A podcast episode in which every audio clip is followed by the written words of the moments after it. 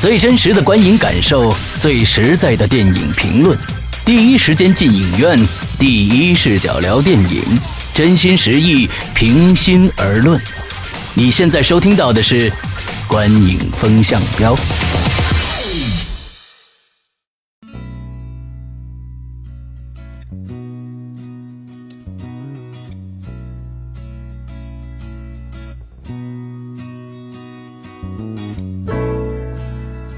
听众，大家好，欢迎收听《观影风向标》，我是石阳。我是玄木，哎，今天我们少了一位这个波米同学。波米同学啊，他现在在这个加拿大的多伦多电影节啊，在在那儿在前线做报道。辛勤的工作。哎，我前几天呢，他要去之前呢，他在朋友圈里发了一个非常有意思的照片，说他为他这次出行呢准备了将近差不多几十块的这个压缩饼干。那我在底下 在底下给他留言了，我说呃，你你怀着一颗兴奋的心前往一个世界级的一个大的一个。电影节的时候，就准备过猪狗不如的生活了。呃，希望他这一次在这个国外有一些收获啊。那我们回来也像上次他从对从戛纳回来一样，也。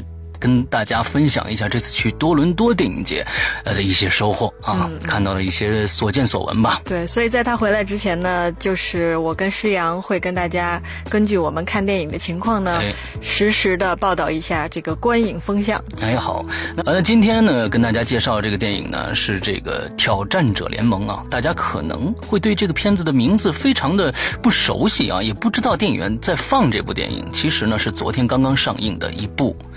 西班牙，还有这个阿根廷和美国三个国家合拍的一部 3D 动画片。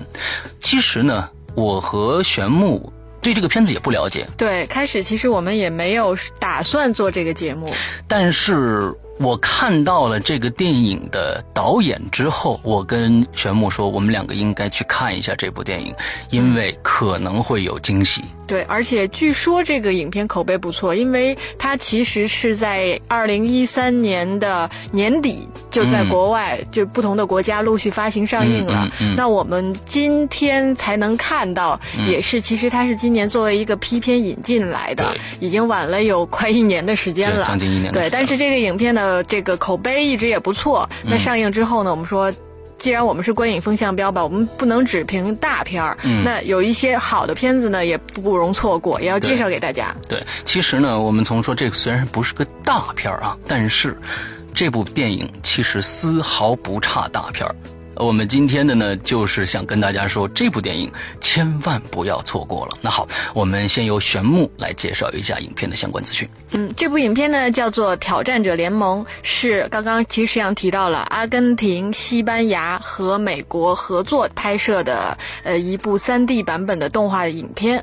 呃，这部影片呢，它的制作公司有很多家了，但是有一家核心的叫三六九呃动画制作公司。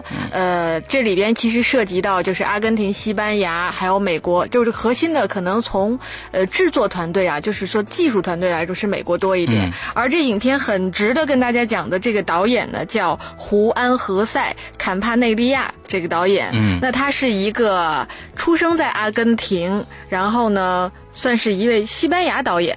哎，咱们可以在这儿稍微的介绍一下胡安。对其实胡安呢是波米非常非常欣赏的一位导演。这位导演呢，其实他原来最开始啊，他不是拍电电影这个出出名的，他是拍电视剧出名的，拍了很他拍了很多美剧。大家可能啊，《豪斯医生》可能大家很多人都看过，它里边呢有几集是他拍的啊。我首先说最最著名的。那么二零一零年呢，他的这个他导演的电影。谜一样的双眼也获得了奥斯卡最佳外语片奖，呃，这部电影推荐大家去看一下《谜一样的双眼》啊，非常好看的一部电影，也很不错。所以我看到了是他导演的，我就觉得这个片子应该是非常棒的一部。结果呢，呃，果然没有这个让我们失望啊。对，那还有什么可可介绍的？呃，大概信息其实就这样了。嗯，然后我们可以聊一聊对这个影片的一些看法。嗯，OK，那好，那我们今天开始，还让我们以前的这个老规矩来聊一下这个电影啊。那首先我们从剧情开始啊。那玄木打多少分呢？呃，我给打七分，七分，嗯呃，我打的分数是六点五。那我先说一下，嗯，OK。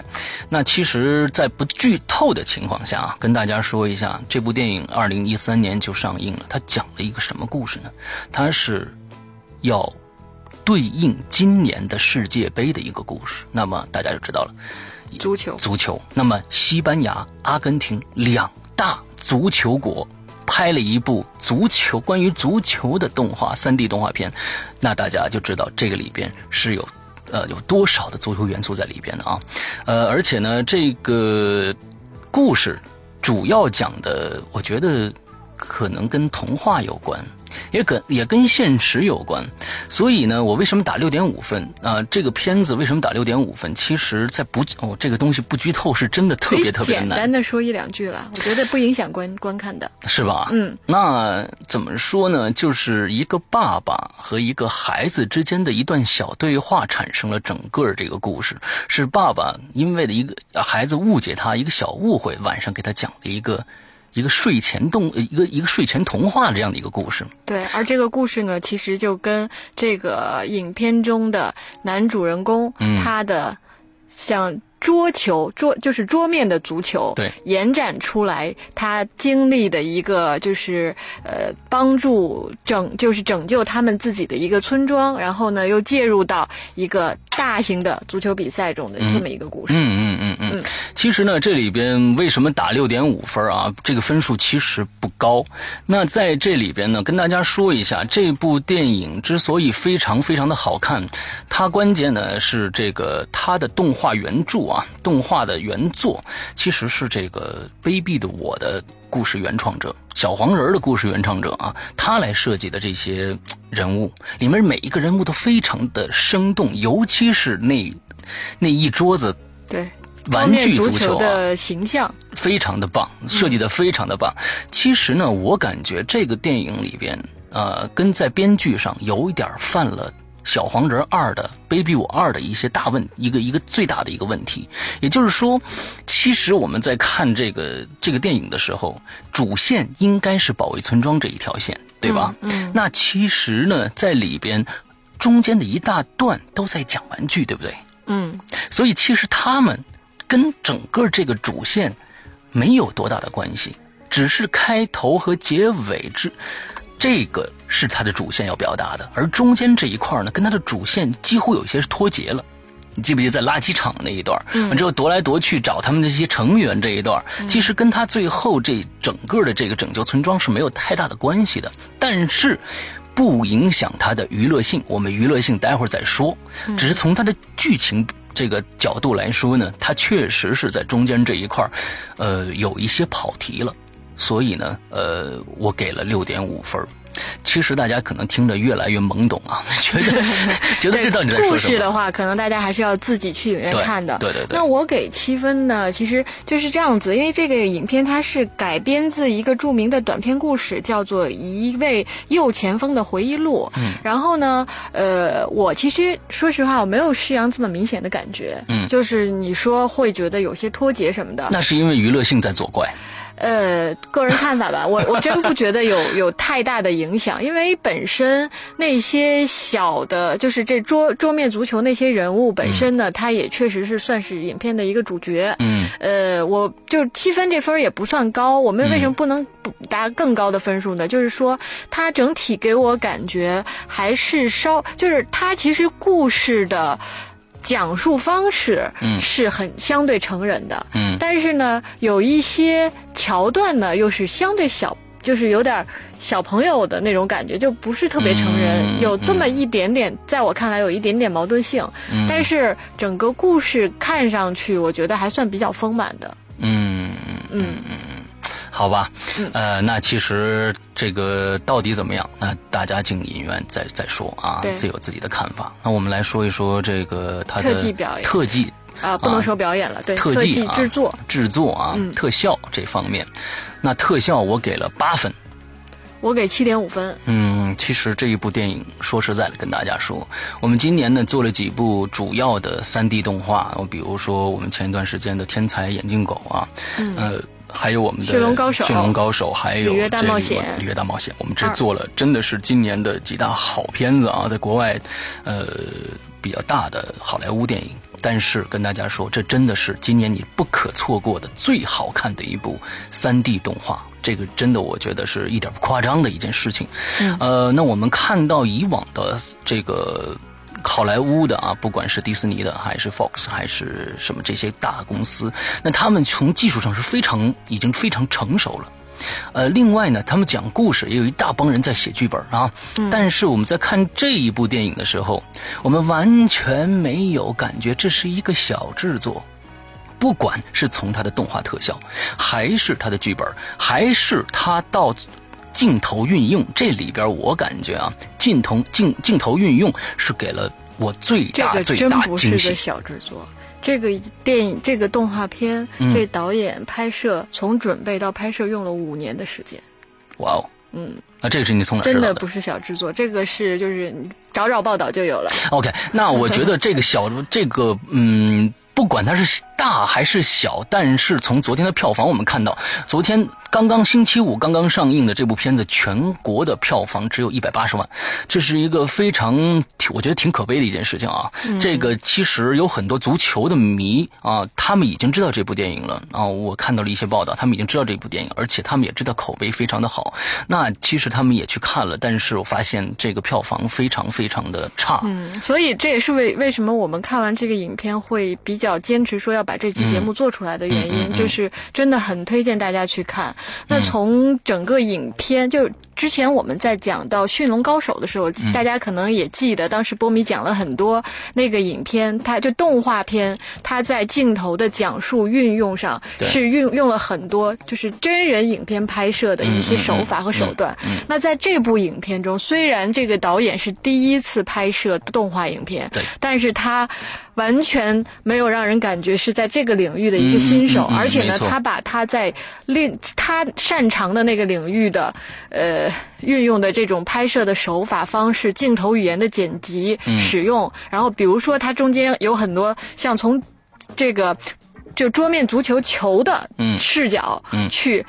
进行画面的制作和捕捉，对就是这些运用的真的是很不错，就是让你觉得整个的画面都特别的流畅，非常流畅。看起来很舒服。其实这个感觉从一开始的开场五分钟的时候已经显露无遗，我们看到了很多的一些推拉镜头，从一个、一个非主观镜头一直拉到主观镜头，而且还有一些，呃，足球，尤其是第一场足桌球赛。非常非常的牛逼，那场那场球真的是让我感觉到可以把一个桌面足球玩的这么的漂亮。对，让我对这个这项运动产生了兴趣。啊，是吗？是吗？呃，我记得《六人行》里边，他们在在那个谁的屋子里面就有一个这个桌球的这个啊对对对，桌面足球啊，桌面足球。所以呢，在这里边动画呃制作上，它表现的非常非常的好，而且可以跟大家说一下啊，假假如说有大屏幕的话，比如说 D Max 之类的啊，可以去看一下。我估计 D Max 不会放的，因为这没人看。对，现在排片其实是非常非常的的少，呃，一一般可能我北京全北京一百一个一百全北京一百多场，一百多场是吧？一百多场，所以大家真假如说真的有时间、有空闲、有场次的话，一定千万别错过，这可能是同期电影里面最好看的一部了。嗯这是可能最好看的一部，所以呃，在这个技术表现上，我觉得给八分是一点儿都不少的。嗯，你再来说一说。呃，其实咱们在说的过程中，我也说不少了。然后，嗯呃，里边有一个有一段就是五分钟的长镜头。嗯。然后呢，我回来之后啊，真的是因为这个影片给了我比较多的惊喜嗯啊，专门也找了一些就是影片的一些资料。这里边有个五分钟的长镜头，嗯据说呢，这个是导演花了两年时间进行构思，然后呢，用九个月的时间进行的拍摄制作哦完成的。所以就可想而知，如果这是一个整个五年制作的一个作品的话，嗯想想。真的是很花心思，而且这样子回就看完之后回过头来想，是说他真的是把这种动画的，就他把他自己在拍摄真人电影里边的很多的手法都运用到了动画的拍摄上面。嗯就这在我们之前看到好莱坞的大的动画制作里边，其实这种手法是不多见的。对，不多见的，非常不多见。呃，那其实我在这个电影里面还看到了一个，呃，既然说是五年的大制作啊，呃变成大制作了，现在啊，呃，变成了一个大制作，花了五年的时间。其实我看完这部片子，呃，我最大的感触是什么？就是我发现西班牙和阿根廷的人对足球真的是热爱足球。他们太爱足球了，所以才能拍出这么一部精良的电影。他们对足球的表现，他们对足球的那种，我觉得已经到了一种偏执的这样的一个热爱啊。对对对，对。非常的牛逼。呃，所以这一点我在我在想，他们既然花了五年，就是想把一个属于他们国家自己的一个运动拍到极致啊。对，而且运用到了好莱坞的这种制作手法。对这真的应该算是，我觉得就是这种合作吧，嗯不同国家的合作，嗯呃，上真的是上乘之作了。对对对对对对。OK，下一个我们最后聊一聊这个娱乐性啊，娱乐性我打了还是打八分，哦，我给七点五还那是你先说吧。呃，娱乐性这个影片就真的是看完之后超乎我的想象的一一个动画片。嗯刚刚我们真的反复说了很多遍了啊。嗯嗯然后这个男主角呢，因为他在里边其实就是他是一个小人物啦，嗯就是从小人物的这种角色，然后他从他本身的一种，呃，就是比较软弱，嗯然后呢有这些经历，包括他同村人的这些不同角色的成长，嗯嗯以及。帮助他的这十一个小的桌面人物，嗯桌桌面足球的这些球员，就他们这些小人物的这种塑造，嗯整个的真的很棒。另外还有一个呢，我觉得特别值得讲的是，我们看的是。中文配音版本，对，那这个中文配音版本呢，本来就是还觉得有点遗憾，刚刚看到的时候，但是真的看完了，你会发现说这个配音版是有点不可错过的，因为里边我觉得就是我我觉得现在中国就是这种意志啊，电影的意志真的是还挺出彩的，里边就包括他把时下的一些像小苹果都唱进去了，然后呢，也也有一点点这种周星驰风格其实我觉得真的蛮有意思。说实在的，这部电影啊，我不知道是不是有意的啊，还是说是怎么样，他到最后真的像少林足球啊。